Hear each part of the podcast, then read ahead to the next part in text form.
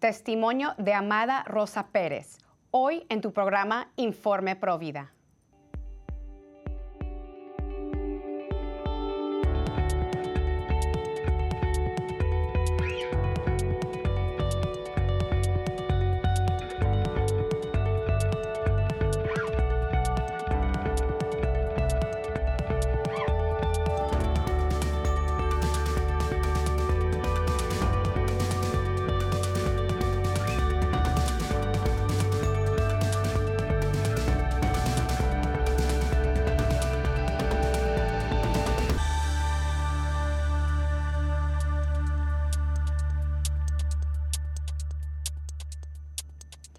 Bienvenidos familia de EWTN. Yo soy su servidora Patricia Sandoval y les acompaño desde los estudios de Birmingham, Alabama. Hoy les traemos en Informe Provida otra edición especial, una gran mujer valiente. Personalmente, alguien a quien yo admiro mucho y yo sé que muchos de ustedes la van a conocer y conocen su testimonio.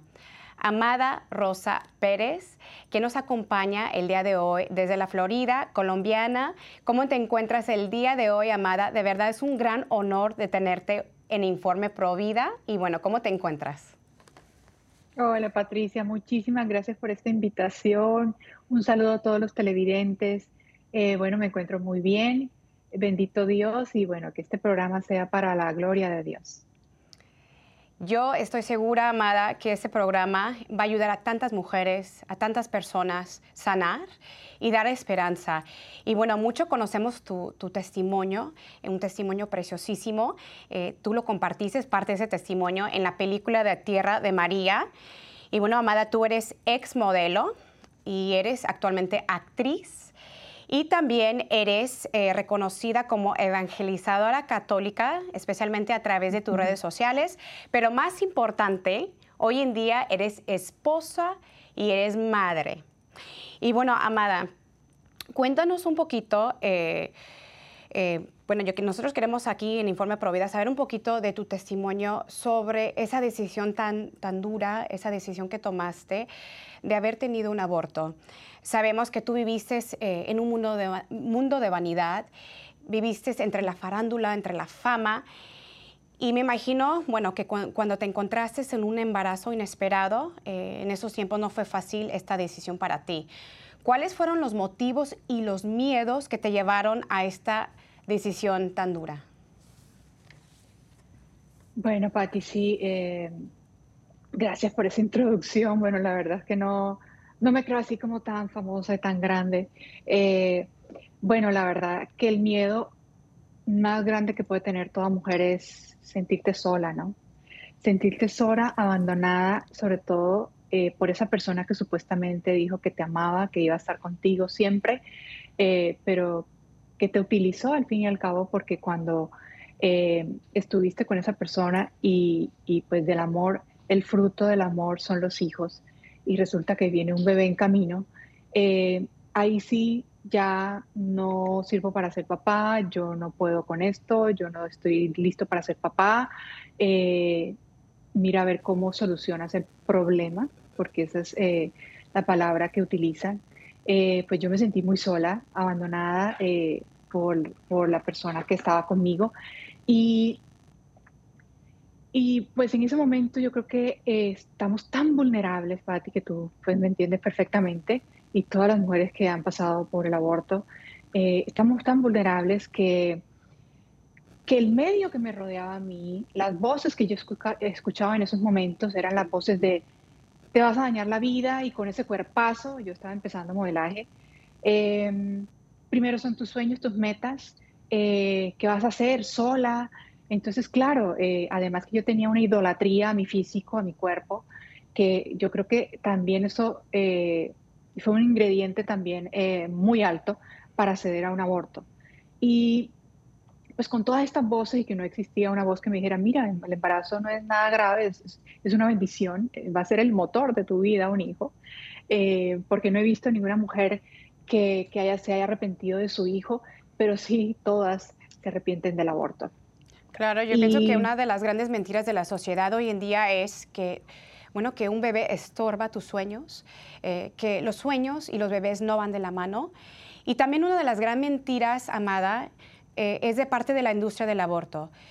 Em, por ejemplo, en mi caso, antes de mis tres abortos, a mí me dijeron que era la solución, eh, la salida para mi problema, como tú mencionaste, es que el embarazo es un problema, un estorbo, una carga. Y bueno, eh, lo que te, ocultan la industria del aborto son los efectos después de sufrir un aborto. Em, a mí nunca me dijeron todo lo que yo iba a sufrir mentalmente, emocionalmente, los daños físicos. Eh, me ocultaron eh, lo que se llama el síndrome de posaborto. Eh, por favor, cuéntanos un poquito lo que tú sufriste después de tu aborto, si todavía sufres los efectos del síndrome de posaborto y cómo el Señor te ha sanado. Bueno, sí, yo tampoco sabía sobre el síndrome de posaborto. Yo me vine a enterar fue después de, mi encuentro con Dios que empecé a hacer el Santo Rosario porque yo me sentía muy vacía, muy deprimida. Eh, el primer síntoma que, que, logré identificar después de aceptar esta realidad, eh, primero era la negación, ¿no? Yo negaba la pena, yo negaba, yo quería ocultar ese episodio y enterrarlo por allá lejos, bien lejos, porque no quería saber de eso. Eh, la culpa que carcome el alma, ese vacío emocional, esa depresión que no sabes, o sea, yo no, no, me encontraba sentido a mi vida, yo sentía, me sentía perdida, eh, muerta en vida, es la expresión. Em, yo tenía pesadillas con bebés, eh, escuchaba bebés llorando, no me sentía nunca satisfecha con nada, lloraba porque sí, lloraba porque no, aflicción, em, hasta llegaron pensamientos suicidas porque yo misma me enterré con mis hijos, porque ya uno pierde esa naturaleza, uno, vino aquí a la vida a dar vida, no solamente las madres físicamente, sino todos estamos llamados a ser fecundos. Y pues cuando te niegas a esa naturaleza, pues matas, eh, eh, matas eh, esa, esa, matas como esa esencia, entierras esa esencia y pues ya no tienes ganas de vivir ya no tienes, eh, ya no sientes que eres digna de vivir, que no eres digna de ser nuevamente mamá, que no eres digna de merecer ser amada. Entonces, em, pues vienen los pensamientos suicidas y quieres quitarte la vida. Eh, ese fue uno de los, de los más grandes eh, síntomas que yo padecí y que fue el que me, gracias a Dios, me llevó a buscar por medio del Santo Rosario a Dios.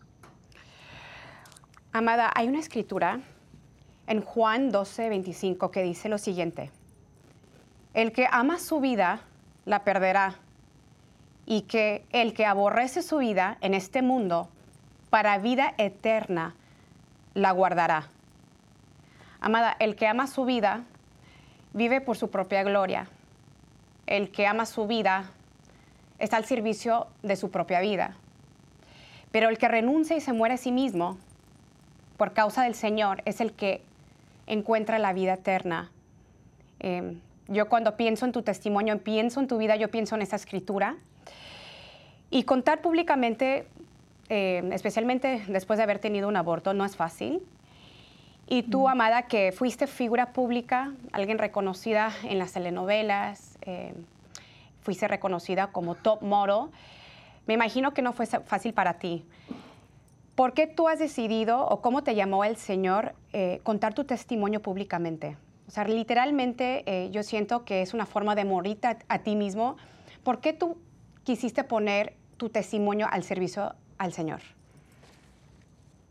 Bueno, yo no me lo esperaba, la verdad, Pati. Fue sorpresa para mí también porque fue, pues, no es fácil. No es fácil y creo que todas las mujeres cuando van a, con las que hemos tenido la gracia de compartir, porque te ha tocado, me imagino que a ti también, eh, sienten un nudo en la garganta, no las deja hablar, temblamos, lloramos y ya, ya yo identifico una personita que, una, una, una personita que abortaba, pasaba por un aborto, porque los hombres también pasan por ese aborto, porque las mujeres ahora como deciden solas, eh, el hombre, tengo amigos también que, que pues que el, el, hombre y todos los implicados en un aborto también padecen este síndrome. Eh, yo estaba, recuerdo, después de dos años de venir eh, en ese encuentro, en ese, en ese primer amor con Jesús y en, ese, eh, en esa unidad con esa Madre del Cielo, con la Virgencita, me invitaron a una marcha prohibida en Medellín, recuerdo. No se me olvida nunca. todo yo gritaba las arengas, escuchaba las arengas, viva la vida, defiende la vida, no lo mates, déjalo nacer eh, cosas así por el estilo. Eh, no recuerdo exactamente cuáles, pero sí, esas son las arengas que casi siempre eh, exclamábamos en, las marchas. Y yo veía todos estos carteles, escuchaba a todo el mundo, íbamos con camiseta roja, me acuerdo, en esa época, y yo sentía voces que me decían, farisea, eres una farisea. Y también sentía otras voces que me decían, cuéntalo, mm. cuéntalo. Y yo sentía que el Señor me jalaba desde adentro de mis entrañas y me decía, cuéntalo. Pues yo no sabía, yo no me esperaba que me iban a invitar a la tarima o al stage eh, para que diera unas palabras. Y yo decía, ¿qué palabras voy a decir? Si yo soy una farisea, o sea, ¿cómo voy a estar aquí en medio de defensa de la vida si yo cometí abortos? Entonces, cuando llego a, la, al stage, a la, a, la, a la, tarima, gracias a Dios estaba con, con, muchas personas de oración que me apoyaron, eh, me comprendieron, o sea, me dieron todo el amor del mundo y, me sentí muy acompañada. Yo lo me pasaron un micrófono delante de 3.000 personas y yo lo único que dije, no recuerdo exactamente qué dije, pero yo dije, hay que defender la vida, hay que defender la mujer, eh, hay que salvarla del aborto, porque yo también lo hice. Porque yo también aborté. Y yo ahí me quebranté, o sea, no tuve, empecé a temblar me quedé callada y simplemente bajé la cabeza y no pude decir nada más. Y claro, ahí empezó Adriana, que estaba conmigo, eh, una amiga también de este caminito, y estaban todos los de, los de lazos, estaban todas las personitas de oración y pues me abrazaban y pues me apoyaron en todo, en la parte emocional, la parte espiritual, en todo. Pero fue, yo sentí que fue una liberación impresionante. Ese día viví unas migrañas fuertísimas y y algo con lo que empato con la pregunta que me hiciste anterior, y es que la sanación la he visto también eh, compartiendo mi testimonio, compartiendo esa herida y de, ver cómo el Señor utiliza nuestras heridas para sanarnos y sanar a los demás.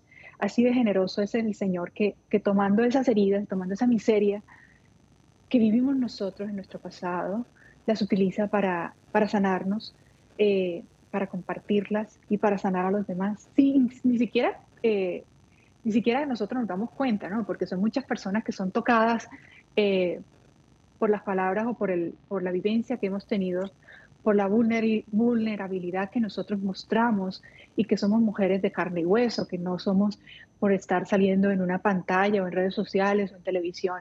Somos mujeres que también hemos pasado realidades duras, eh, que somos de carne y hueso y que, que también necesitamos del amor de Dios, que también necesitamos ser amadas, ser aceptadas, validadas, bueno, en fin, y que hemos pasado eh, situaciones trágicas y, de, de, mucho sufrimiento. Entonces, eh, ha sido un proceso hermosísimo también eh, compartir esto con tantas personas, no solamente mujeres, sino también familias, hombres que han sido afectados por el aborto, médicos que han dejado de, de hacer estas prácticas para volverse completamente en defensa de la vida. No cabe duda que el Señor toca corazones a través de los testimonios. Cuando leemos las Sagradas Escrituras, el Viejo Testamento, eh, los Evangelios, todos son, todos, todo es testimonio. Todos son historias de personas eh, que tuvieron una conversión radical o una conversión más lenta, pero son testimonios. Y el Señor quiere llegar a otros corazones a través de corazones. Amada, eh, lo hemos dicho aquí en varios programas de Informe Provida y bueno, sabemos que la solución una de las grandes soluciones para terminar con el aborto es la castidad. Pero para vivir una vida casta hay que practicar la virtud de la modestia. El santo San José María Escriba de Balaguer dijo en alguna conferencia que la modestia es la hermanita de la castidad, es el escudo de la castidad. Y bueno, la modestia eh, es una virtud que comienza desde el corazón, de la intención de la persona. Entonces, no simplemente se trata de la ropa que nos ponemos, sino es la actitud, los pensamientos, las mm. palabras, la conducta de la persona. Y bueno, yo puedo eh, compartir personalmente que después de mi conversión, bueno, todavía estamos en este proceso de conversión, pero bueno, cuando yo me encuentro con el Señor, eh, ya eh, siendo una mujer que defendía la vida, defensor de la vida, eh, yo pienso que el vicio más grande que el Señor tenía que tumbar y matar en mi vida era la vanidad. Hay una escritura que dice, oh vanidad de vanidades, todo es vanidad. Y bueno, Amada, yo desafortunadamente me meto a trabajar con un cirujano plástico eh, porque yo quería operarme, yo me quería poner de todo, quitarme y ponerme y bueno. Y yo sabía en el fondo de mi corazón que eso no le agradaba al Señor. Y gracias a Dios, el Señor me saca de ese lugar. Eh, porque una de las pacientes eh, obtuvo un aborto para ponerse los implantes, para hacerse la liposección y yo no podía, yo no podía asistir, yo no podía estar en ese lugar más. Yo sabía que el Señor me tenía que sanar de la vanidad. Yo sabía que no estaba bien. Desafortunadamente, para ti. Claro, amada, desafortunadamente tú has pasado por algunas, un par de cirugías plásticas y ahora tú estás sufriendo esos efectos. Cuéntanos de lo que estás viviendo hoy en día. ¿Es pecado las cirugías plásticas? Cuéntanos lo que, eh, lo que, lo que es la vanidad y lo que es sano para una mujer, porque no es pecado eh, querer verte bien y presentable, pero cuéntanos si es pecado las cirugías plásticas y cuál es esa línea fina eh, en donde nos puede llevar hacia la vanidad. Bueno, las cirugías plásticas, claro que son pecados, porque estamos atentando contra el templo del Espíritu Santo, así como son los tatuajes y los piercings y todo lo que perforamos nuestro cuerpo para, por vanidad. Eh, nuestro cuerpo debe ser respetado, cuidado, eh, y eso va dentro de la modestia, como decías ahorita. Em, bien vestido, con decoro, con delicadeza, en este caso como nosotros como mujeres. Eh, no estar mostrando. Y yo creo que la cirugía plástica, ¿quién se hace una cirugía para ponerse un, cuello tortuga? ¿Quién se hace una cirugía plástica para ponerse eh, ropa suelta o, sí, holgada o, no mostrarla? No siempre nos hacemos cirugías es para mostrar el cuerpo. Entonces, eh, yo creo que la raíz de todo eso es que la mujer, voy a hablar enfocada a la mujer, pues porque somos mujeres, es porque no nos sentimos valoradas, validadas amadas o porque queremos que el hombre nos vea. Ahí está la herida del pecado original. El hombre peca por la vista y nosotros por querer mostrar, eh, por ser mostronas. Y bueno, yo llevo, ahorita estoy con tres meses eh, de recuperación de dos cirugías.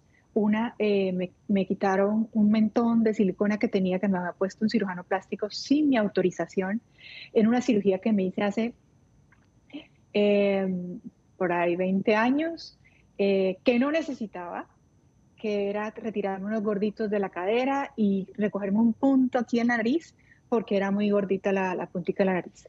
Eh, y él decidió, eh, por, por, él, ponerme un implante de mentón. yo me lo acabo de retirar, pues me lo retiró otro cirujano, gracias a Dios, y estoy em, enferma, muy enferma, con el síndrome de Asia, que es algo que, que viene conociéndose desde hace 10 años por unos médicos israelitas, que descubrieron pues, que esta es una reacción del sistema inmune a todos estos cuerpos extraños que nos estamos metiendo eh, pues, en el organismo y que el organismo llega un momento que dice, por favor, no más, y que se detona pues, eh, con el embarazo o con el COVID. Últimamente ha sido impresionante el detonante y pues eh, ocasiona halogenosis diatrogénica, que son daños en los tejidos. O sea, yo estaba, mis tejidos eh, en la cola, por ejemplo, yo tenía, perdón, eh, uno eran los implantes de seno, que ya me los retiré hace más de un año, y mi, mi cuerpo, mi salud ha mejorado muchísimo. Alcancé a contar unos 51 o 52 síntomas del síndrome de Asia, que entre ellos eran impresionante, Era fatiga crónica que no te dejaba de levantar ni siquiera de la cama. Era una fatiga que yo no podía con mi cuerpo. Dolores articulares, dolores musculares, pérdida de memoria, vértigo, zumbido en los oídos, visión borrosa, em, bueno, gastritis, em, gastritis, eh, reflujo, daños en el intestino, eh, perdón, en el colon, el intestino, alérgica a todo, infecciones, es impresionante lo que, el mundo que, que, empecé a descubrir a través de, eh, de lo enferma que me iba poniendo. Eh, y por otro lado, eh, la otra cirugía que me hicieron hace unos tres mesecitos fue la extracción de biopolímeros en mis glúteos, porque yo a los, a los 19 años me puse los implantes de senos y al, al año y medio, a los dos años, una amiga me dijo, ay, mira, eh, amiga, eh, nos van a poner una cosa en la cola para moldearla, para ser más bonitas, porque nunca estamos contentas con lo que tenemos. Siempre queremos más, más y más, hasta deformarnos. Y mira las consecuencias que yo estoy viviendo. Ya llevo cuatro cirugías en estos tres años, tres últimos años. La de la cola es la segunda que me hacen. Eh, porque no me hicieron bien la primera, porque es algo que es muy nuevo y que está generando muchas reacciones en las mujeres y pues es mucho más peligroso que la de los implantes porque esta sustancia que es un gel que me inyectaron, no es una cirugía, fue un gel que me inyectaron en un spa para moldearme la cola, para ponerme la más grande, sin necesidad de eso, Patricia, porque yo llevaba ya dos concursos de belleza, no las he ganado, había ganado cuatro concursos, o sea, ¿qué necesidad? ¿Qué necesidad? Yo no necesitaba nada porque yo era, siempre he sido una mujer hermosa, delgada, alta, estilizada. Yo no necesitaba eso. Y, pues tenía todo podrido, todo podrido por dentro. Entonces eso me estaba ocasionando una obstrucción eh, vascular, pasar el fluido de la sangre a mis piernas. Me daban muchos calambres eh, horribles por la noche, no podía gritar del dolor. Eh, se me dormían los pies, dolor en, la planta de los pies, ardor en los pies, me duelen mucho los, los gemelos, eh, ya se me está quitando un poquito. Igual hasta ahora están despertando los tejidos y tengo como una parestesia que es ardor en, la parte de los, por decirte, los muslos, los sí, los muslos, la parte de los conejos, me arde toda esa zona. Imagínate tú una, una, una parte que Dios hizo normal para que tú te sentaras y que yo, por abusar, por decirle, mira, no me gusta como me hiciste, ahora yo me voy a hacer mejor, porque ese es el pecado. No me gusta Dios creador como me hiciste, yo quiero ser una diosa y yo me voy a hacer como yo quiera. Entonces para eso busca un Dios creador, que es el cirujano plástico, el Dios en minúscula, que es el cirujano plástico, y me va a hacer como yo quiero, ser una diosa, ¿no? Para ser mirada, observada, morboseada, porque esa es la palabra, perdóneme, eh, porque eso no, mm, o sea, se presta para, para eso, porque yo fui eh, parte de pornografía por todas las fotos que hice, eh, que supuestamente en el mundo le llama arte, eh, y es una obscenidad, una pornografía, salir, yo salía en hilo dental, o sea, casi que desnuda en las fotos, con ropa diminuta, y que muchos hombres pecaron por mi cuerpo porque así me lo hizo saber el Señor también en un testimonio que compartí, que una, una niña se me acercó y me dijo, muchos ojos han pecado por tu cuerpo. Y yo, yo quedé impactada y decía, sí, tiene toda la razón. ¿Cuántas cosas eh, en una alcoba, donde yo salía en una pantalla, donde yo salía en una revista, cuántas cosas no hacían eh, los hombres o cuántas mujeres dolidas, cuántas mujeres afectadas porque no eran como yo, peliteñida, delgada, flaquísima, así decimos en Colombia, ¿no? Eh, con el pelón así espectacular, con la piel bronceada, súper delgada, con las curvas. Y yo fomenté y cosifiqué, reduje a la mujer a un objeto, a una cosa. Entonces, eh, todo ese pecado también recae sobre mí. No solamente eh, lo de las cirugías plásticas, sino todo lo que salpica, el pecado que salpica a las demás, a las demás personas, ¿no?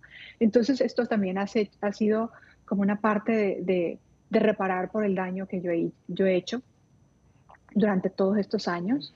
Eh, sufrir por, pues sufrir, estoy sufriendo, o sea, aquí donde estoy tengo mucho dolor, me arde la piel.